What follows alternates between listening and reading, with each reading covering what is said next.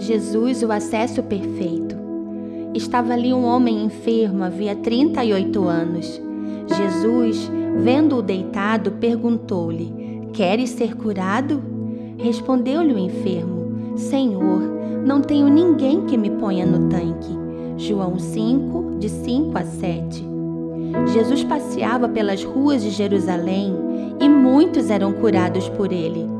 Um paralítico esperava o cumprimento de sua promessa e durante 38 anos ele suspirava por seu milagre à beira de um tanque.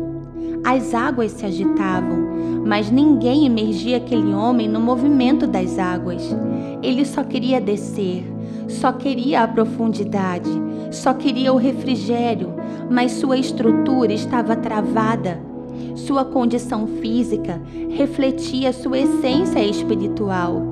A questão não era o tanque ou as águas, mas sim a condição de mendigar os meios. Aquele paralítico mendigava a essência do outro para a realização de sua cura, e ele não percebia que com Jesus à sua frente o seu milagre viria só em tocar. Seria apenas crer, não era preciso terceiros para o cumprimento da promessa em sua vida. O realizador de milagres estava diante dele e isso bastava.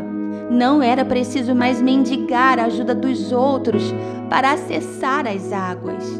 Você não pode depender do outro para viver sua cura, depender do outro para viver o avivamento, depender do perdão do outro para ser feliz ou viver o novo de Deus.